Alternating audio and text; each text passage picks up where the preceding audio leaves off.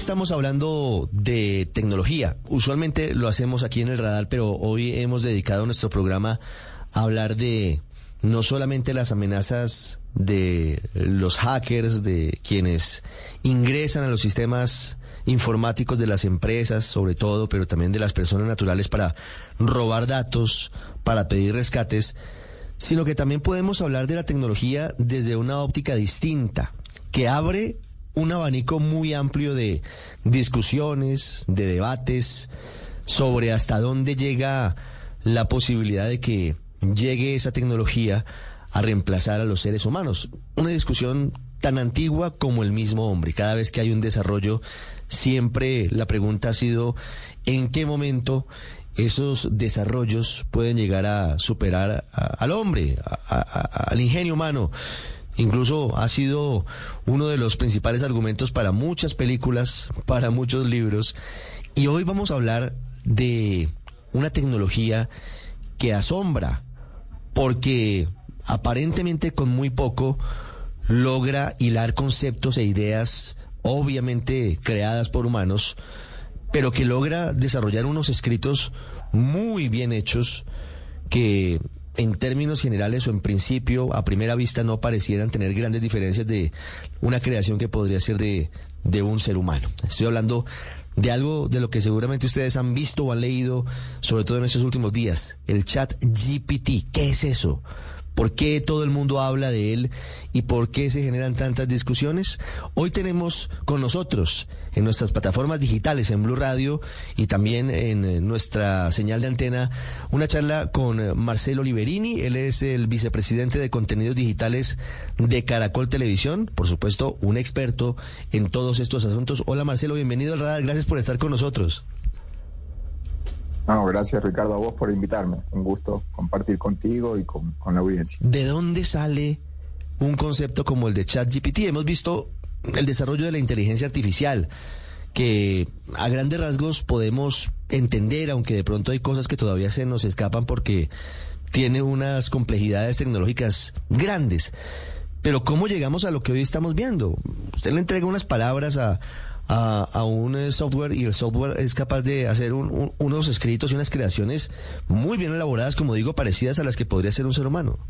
No, es maravilloso, ¿no? Y esto es la evolución de una, un concepto, el concepto de la inteligencia artificial que nació en el mundo de la informática hace más de 50 años. O sea, desde, casi desde los inicios de la, de la computación comercial existe toda una rama de estudio académico y implementación comercial centrada en ese, en ese tema, en la inteligencia artificial, como, como vos decías, Ricardo, es eh, la máquina reemplazando al hombre, que nunca fue así, nunca fue la expectativa y nunca es la intención, sino es la máquina complementando al hombre, quitándole eh, las tareas repetitivas y empujando la inteligencia de las personas hacia, hacia áreas de, trabajo mucho más eh, productivas para el ser humano.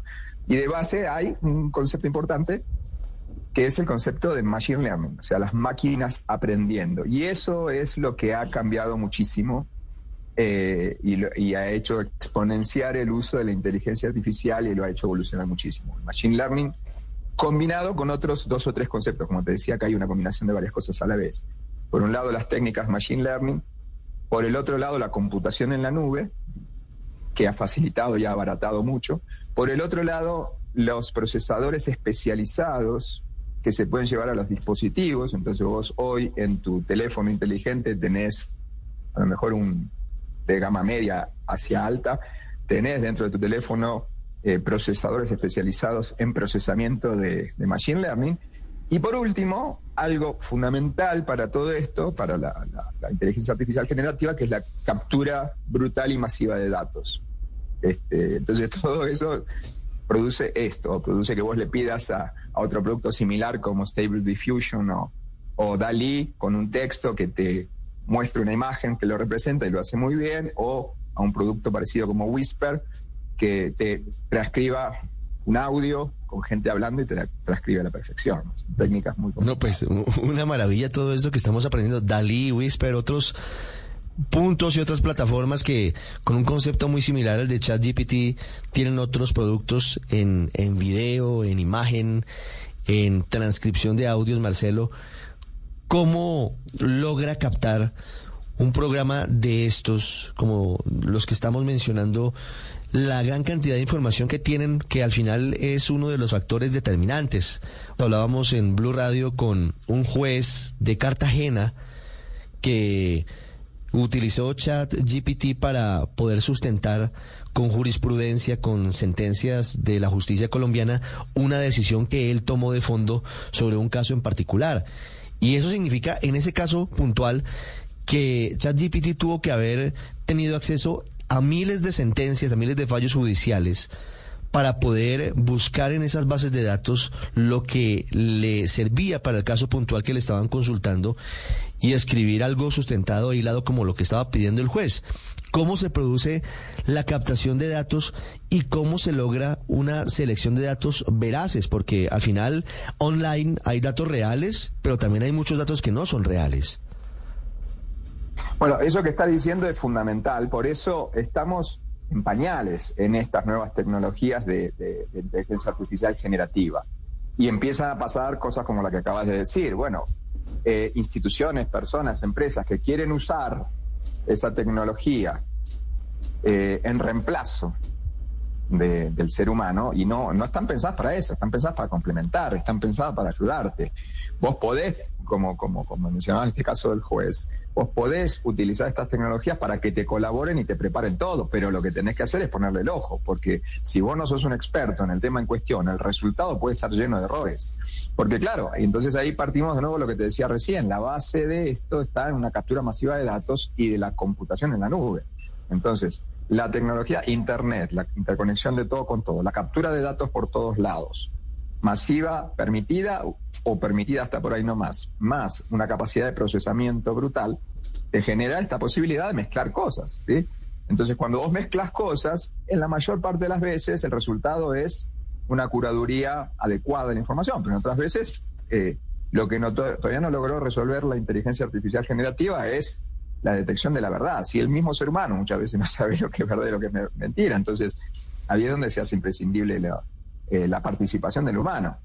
el gran cambio de la inteligencia artificial generativa está dado eh, en el momento en que, en vez de tratar de ponerle al programa de computación de inteligencia artificial toda la lógica y todo el conocimiento y hacer programas cada vez más complicados, lo que hicieron es cambiar, es permitir que ese, ese programa de computación aprendiera como un ser humano, en base a la interacción y la devolución que las mismas personas le, dan. Entonces, esos motores de Machine Learning lo que hacen es precisamente lo que dice la palabra, una máquina que va aprendiendo permanentemente. ¿Cómo aprende la máquina, Marcelo? el tono en el que escribimos los seres humanos. Estoy hablando por ahora de ChatGPT. Tendré que explorar Dalí y Whisper para tener otro programa eh, sobre esas plataformas. Pero ¿cómo llega al nivel de, de afinar los mecanismos para escribir tan parecido a, los seres humanos? Un ejemplo. El alcalde de Medellín, Daniel Quintero, también publicaba hace unos días en sus redes sociales un discurso que hizo ChatGPT sobre la entrega de computadores en su ciudad. Él entregó unos datos y mirando el, texto, es un texto que perfectamente podría haber sido escrito por él o por uno de sus asesores, y así en muchos casos. ¿Cómo hace la, inteligencia artificial para adquirir esa capacidad, esa destreza para desarrollar ideas de manera tan similar a los humanos, sobre todo en el estilo, porque se puede entender que logren hilar conceptos, pero el estilo también es muy parecido al de los seres humanos. La base está en que estos motores de inteligencia artificial, en vez de tener toda la lógica en vez de desarrollar un programa de computación que trate de simular el cerebro de una persona adulta de tu edad o de la edad del, alcalde Quintero, lo que hacen es crear un programa con la inteligencia de un niño de 5 años y la posibilidad de acceder a toda la información que lo podría llevar de tener 5 años a tener 40 pero en vez de pasar 35 años en el medio, a la capacidad y velocidad de procesamiento de la información del sistema computacional. Entonces, bueno, pasa lo mismo, pero en vez de tardar 10 años, tardó días.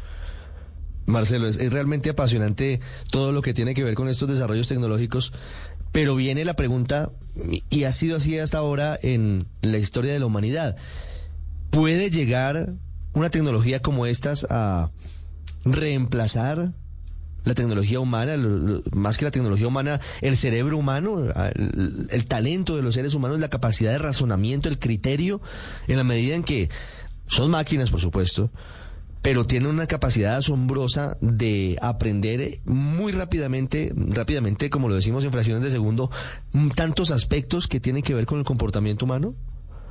Si que, a ver, tengo dos respuestas, la políticamente correcta y la políticamente incorrecta. La políticamente correcta dice que toda esta rama computacional y digital se está desarrollando para que la inteligencia artificial y las máquinas sean un un complemento de los seres humanos. Por supuesto que va a suceder que hay ciertas, eh, ciertos trabajos, ciertas tareas del ser humano que se van a reemplazar como se han venido reemplazando a lo largo de la vida. Lo que vos ves acá como algo asombroso es que, bueno, ya te podés imaginar que va a seguir evolucionando hacia, hacia cuestiones, como vos decías recién, más creativas. Entonces ya esto parece que me podría escribir un libro y que yo podría leer un libro y pensar que lo escribió un ser humano y lo escribió una máquina, y sí, puede llegar a suceder.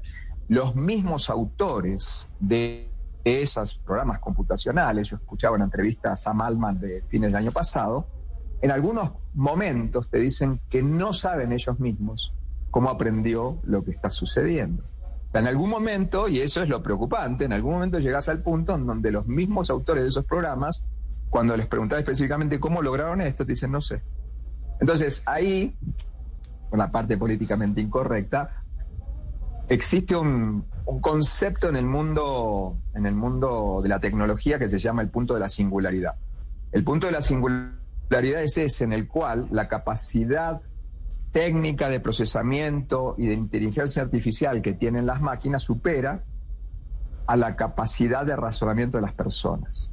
Existen gurúes de estos temas que dicen que estamos a 20 años de la singularidad. Existen otros que dicen que jamás se va a llegar a la singularidad, porque obviamente la inteligencia humana también sigue evolucionando.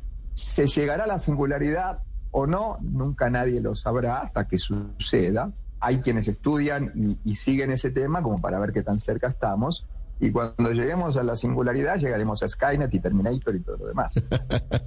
y estaremos en otro escenario que de pronto no nos toca a estos dos que estamos hablando en esta charla.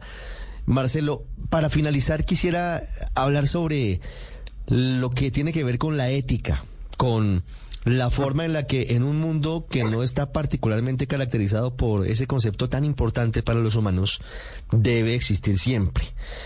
¿Cómo se puede llegar a tener un límite cuando a veces la tecnología, como en estos casos, llega arrollando todo lo que conocemos hasta ahora?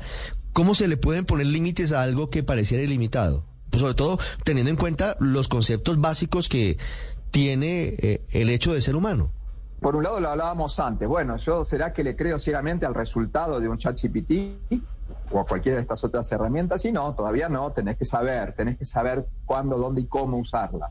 Pero por el otro lado, eh, eh, ¿qué pasa en todos esos estudios de inteligencia artificial y todos esos equipos de desarrollo que por detrás tienen mucha financiación? Hay mucho del mercado financiero mundial que está poniendo dineros importantes, a lo mejor un poquito más frenado por la situación económica mundial, pero poniendo dinero muy importantes en todas estas técnicas de inteligencia artificial. Y de nuevo, no solamente en la inteligencia artificial generativa con mucha captura de datos, hay otras ramas de la inteligencia artificial que van a la inversa, que hacen aprender con pocos datos, o sea que además tiene una huella de carbono que tiene también que ver con mucho con la protección y la ética, no por el lado que uno se imagina, sino también, bueno, esto tiene una huella de carbono muy importante. Hay otras técnicas más modernas que que buscan capturar menos datos y, generar más o menos los mismos resultados para nichos específicos. Pero de fondo, y más allá de esto que está por los costados, eh, la, resolución ética pasa por la misma forma de manejarlo, y, hay, y han habido intentos por ese lado, que la resolución ética de cualquier posibilidad de delito en, en la conducta humana. ¿sí?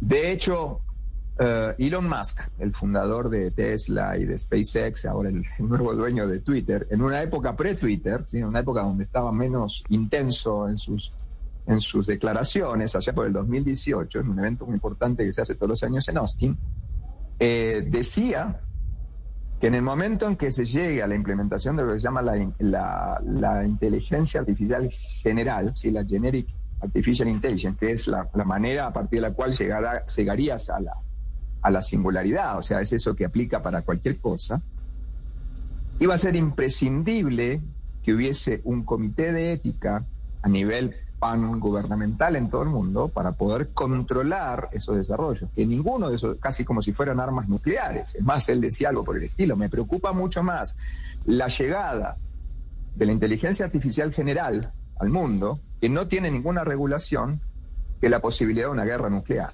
Algo por el estilo decía ya por el 2018. No, no veo estas frases, pero más o menos en ese sentido.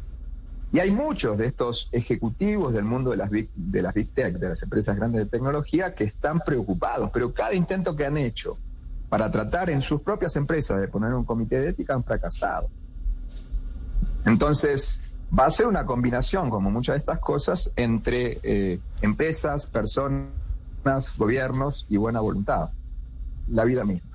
La vida misma. Marcelo Oliverini, vicepresidente digital de Caracol Televisión, hablando de un asunto apasionante y que llegó. Y eso que no nos metimos en el metaverso, Marcelo. Así que algún día pronto tendremos otro espacio para charlar del metaverso, pero todo esto a veces siento que nos supera, a veces siento que estamos pasando en muy pocos años haciendo una comparación de la invención de la rueda a la tecnología de punta. Ha sido muy acelerado el cambio que hemos tenido y seguramente como pocas veces en la historia de la humanidad. Así que que sea una oportunidad, pero volveremos a hablar de esos otros temas que tenemos pendientes. Cuando quieras, Richie. Para mí un gusto hablar contigo. Un abrazo grande. Después de haber escuchado todo lo que tiene que ver con ChatGPT, hacemos una pausa y ya volvemos. Ya regresamos a El Radar en Blue Radio. Y aquí es el condado de Santa Clara está atravesando una sequía extrema, pero con la temporada de lluvias a la vuelta de la esquina, ¿sabías que pueden ocurrir inundaciones con cualquier lluvia? Valley Water lo alienta a conocer si vive en una zona de inundación y armar su kit de emergencia. Esté alerta, esté preparado, actúe. Visite valleywater.org diagonal flood ready y asegúrese de estar listo para...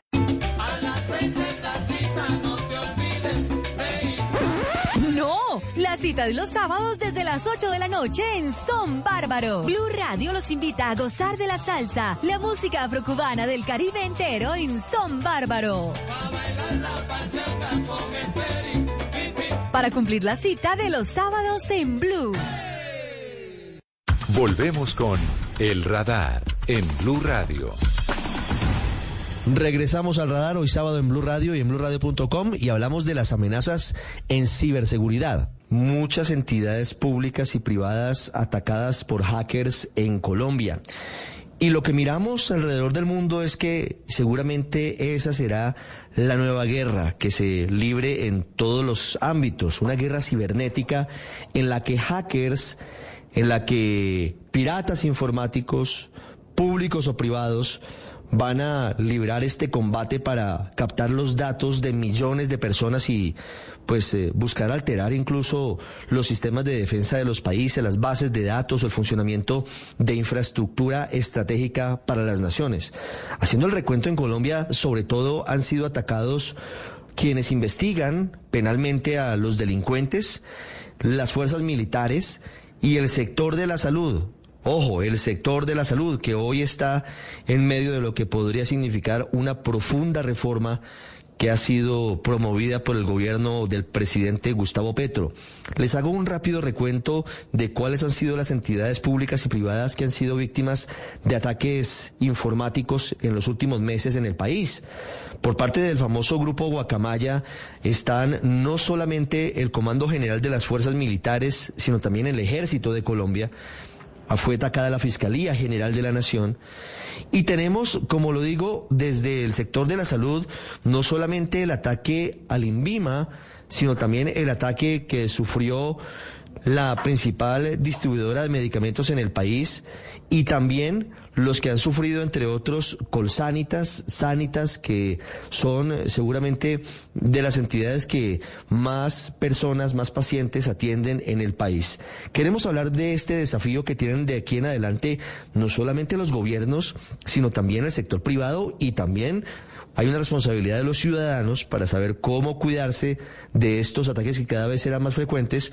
Por eso hemos invitado, como les digo, a Hermes Romero. Él es el director para Centro, Suramérica y Caribe de Es un hombre experto que tiene más de 20 años de recorrido por eh, negocios de tecnología, ingeniero electrónico, ha trabajado en IBM, en Cisco, en Unisys, en Soluciones Orión y desde el 2018 en eh, esta empresa que les estoy contando que tiene presencia en más de 40 países. Hermes, es un gusto tenerlo en Blue Radio, en nuestra señal en antena y en nuestras plataformas digitales. Eh, muchas gracias Ricardo, un gusto para mí, gracias por la invitación y bueno, saludos a tus auditores también. ¿Es difundido en el mundo lo que está ocurriendo? ¿Han aumentado recientemente los ataques cibernéticos?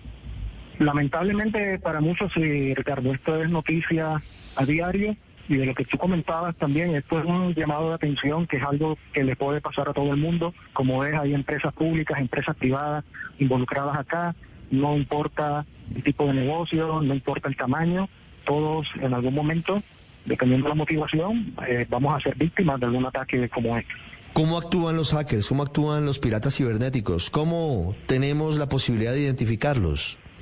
Lo primero y lo más importante acá, Ricardo, es entender la motivación que, que ese hacker o ese grupo de hackers va a tener. Se están viendo de todo tipo de ataques, pero yo diría que principalmente están las motivaciones más económicas. Luego tenemos, eh, obviamente, también ataques políticos y a veces ataques que simplemente quieren es interrumpir el normal vivir de las personas, como pueden ser algunos ataques en donde uno se da cuenta que lo que se robó, lo que se atacó, es muy difícil obtener un valor de él, pero sí va a interrumpir el, normal vivir eh, de mucha población. Y bueno, esto va a causar obviamente una interrupción de la vida diaria eh, de las personas, va a generar muchas noticias, va a generar mucha eh, incertidumbre y a veces también buscan ese tipo de, de resultados ¿no? a su ataque. ¿Los hackers solamente atacan grandes empresas o personas del común como quien le habla podríamos ser víctimas de esos ataques? El hacker va a atacar donde, donde está el dinero, ¿no? Así como eh, si uno lleva esto a los tiempos de antes, donde los ladrones iban físicamente a atacar un banco y le, cuando lo capturaban le preguntaban por qué roba banco, decía, bueno, porque aquí está el dinero. Lo mismo estamos viendo ahora en los ciberataques. No va a importar el tamaño siempre y cuando el resultado de ese ataque les sea beneficioso desde el punto de vista económico. Vale recordar también, casi siempre cuando vemos estos tipos de ataques, entran por un tercero o entran por lo que llamamos el eslabón más débil ¿no? de la cadena.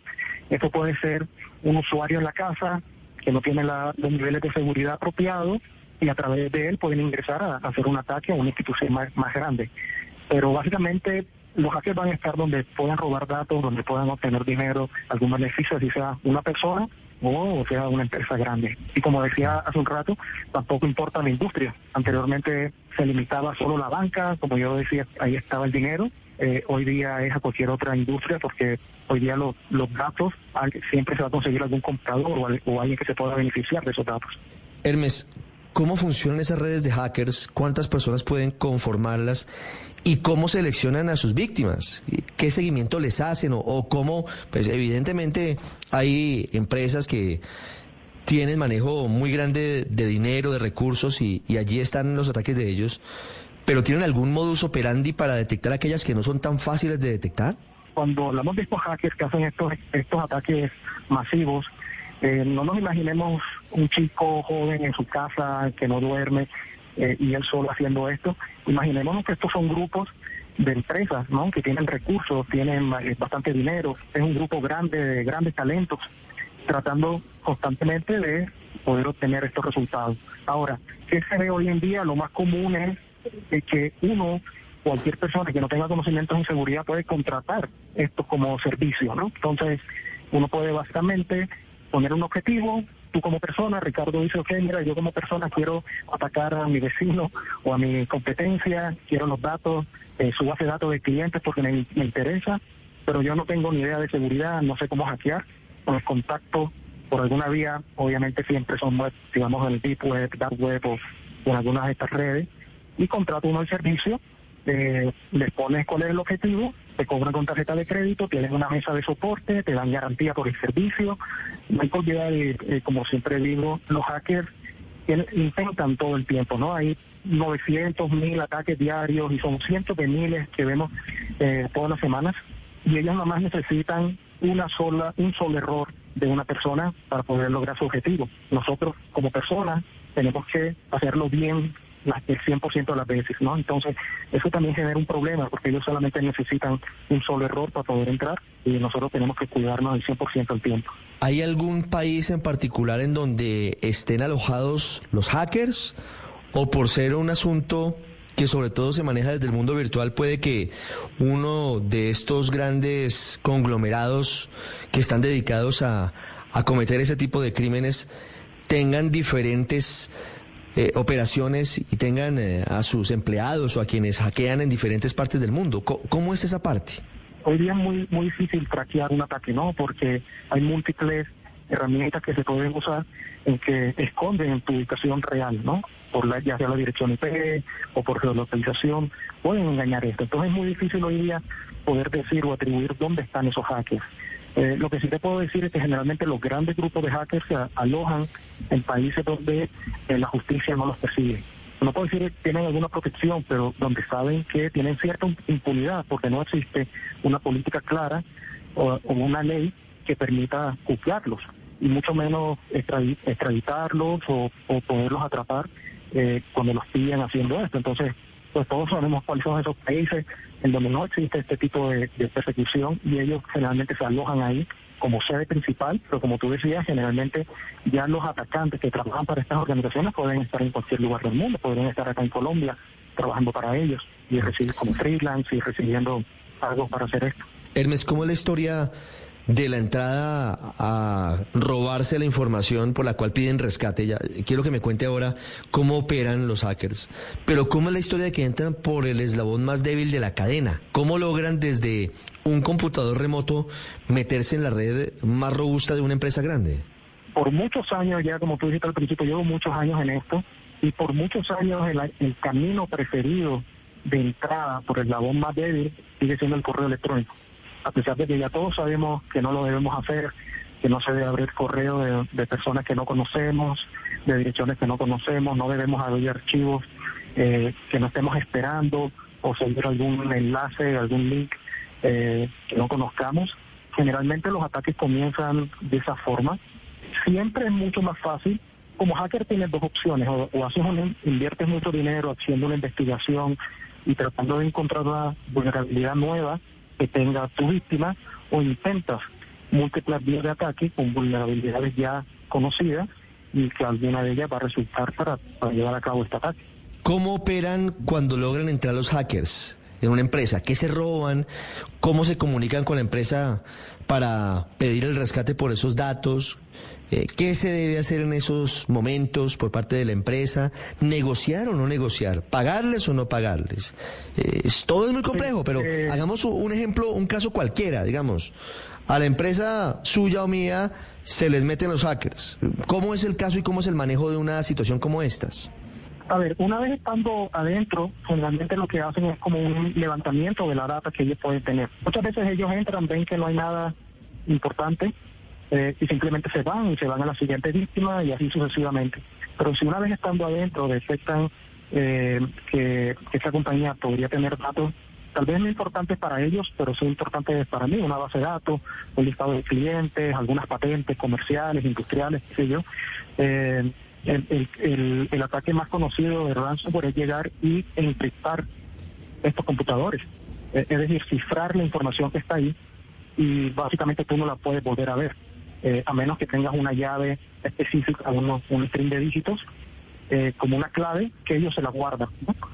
A partir de ese momento, y como parte del ataque, distribuyen software en que te comienzan a salir avisos y mensajes en donde dice, mira, te acabo de cifrar tu computador o te acabo de cifrar la base de datos, los servidores, si tú los quieres de vuelta, eh, tienes que pagarme una cantidad X de Bitcoin, generalmente es lo que se utiliza, eh, que les permite de cierta forma eh, que no los persigan. Eh, y una vez tú realizaste el pago, tampoco tienes la garantía que te devuelvan la, la, la llave, porque también ha habido casos en que tú pagas y no te devuelven el, esta clave, pero digamos que si te devuelven la clave, tú eh, eh, desencriptas eh, la información y la tienes de vuelta, ¿no? Ahora, ¿qué pasa con esto, Ricardo? La verdad es que aquí esto es, básicamente estás negociando con delincuentes, ¿no?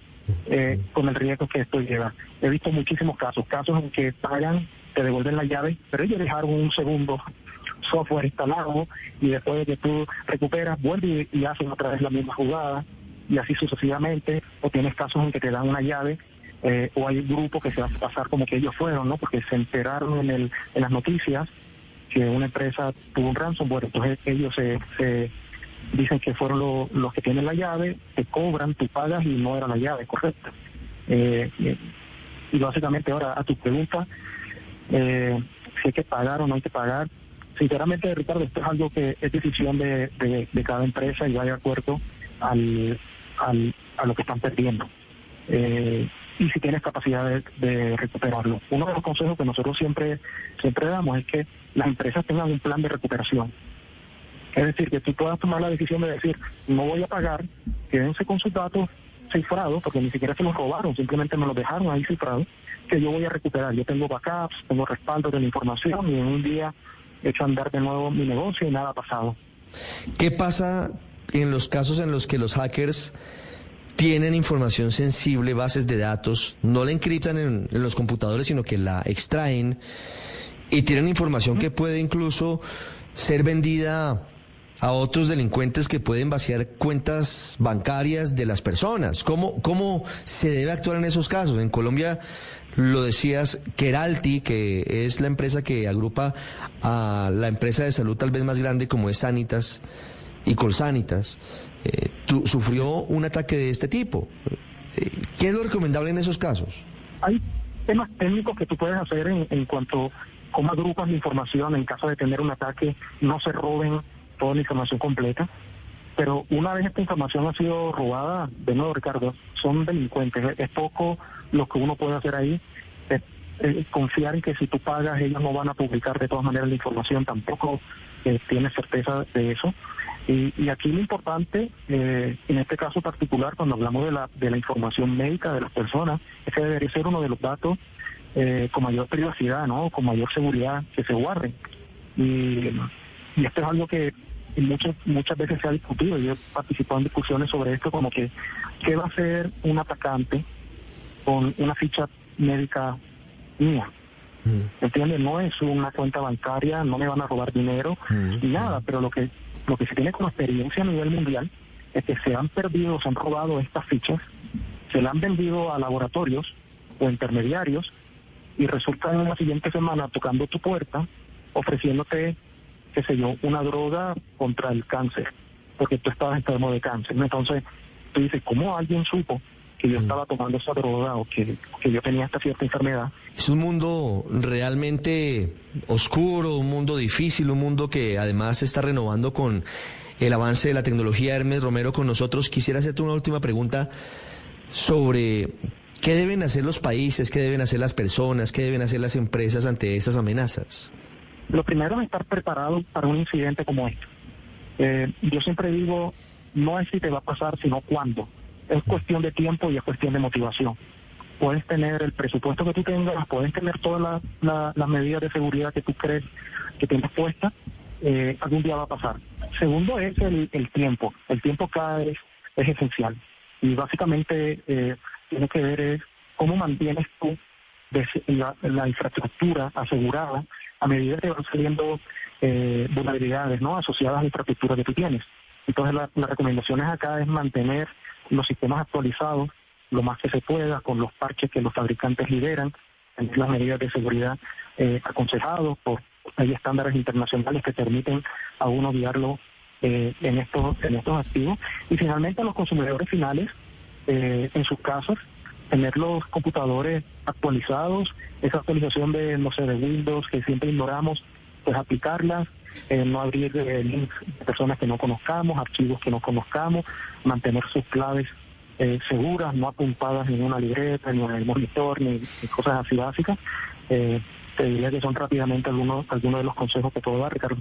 Es un mundo, como decía, en pleno desarrollo permanentemente y es muy importante hablar de este tema, no esconderse, no tratarlo como si fuera un secreto, sino que hay que hablarlo y hay que saber cómo actuar, porque lo más importante para tener en cuenta es justamente eso que nos dice nuestro experto y es que no hay que pensar qué hacer si me llegaron a atacar, sino qué hacer cuando me lleguen a atacar, dando por descontado que todos en algún momento hemos sido, seremos o estaremos siendo víctimas de, de estos ataques cibernéticos. Hermes Romero con nosotros. Gracias, Hermes, por estos minutos muy valiosos. Muchas, muchas gracias, Ricardo, eh, por la invitación y un saludo a ti y a todos tus auditores.